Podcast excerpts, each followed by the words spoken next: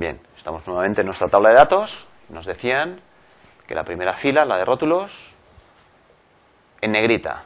Tenemos aquí el botón correspondiente, negrita. De acuerdo. Centrado en cada, uno, cada valor en su celda. Nos vamos aquí a centrar. Centrar.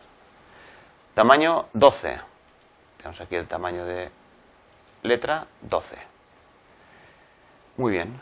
Eh, que cupiese cada uno de los valores dentro de su, de su celda. Vemos aquí que el título del cuadro, como alguno de los autores, no caben.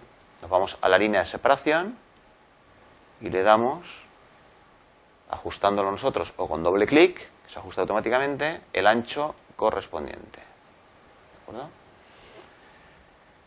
Bien, también queríamos, estos cuatro podríamos hacerlos un poquito más estrechos para que quede la tabla perfecta. Bien, finalmente los valores numéricos que se, refieren a dinero los queríamos con formato eh, monetario, con formato euro. Tenemos aquí el botón. Nos lo pone con dos decimales y de hecho en algunos de ellos no cabe en la celda, con lo cual lo tacha. Bien, nos decía que con separadores de miles y sin decimales. Tenemos por aquí el botón de disminuir el número de decimales no, lo tenemos en la barra de herramientas, pero lo tenemos aquí que lo podemos sacar. Disminuir el número de decimales.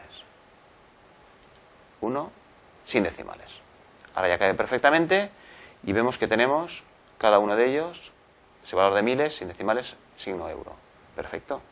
Los índices porcentuales ya los teníamos. Recordemos que estos son valores más pequeños que la unidad, 0,16 y 0,15 respectivamente, pero que lo estamos visualizando con el formato porcentual, que lo hicimos en el momento de la introducción de los datos.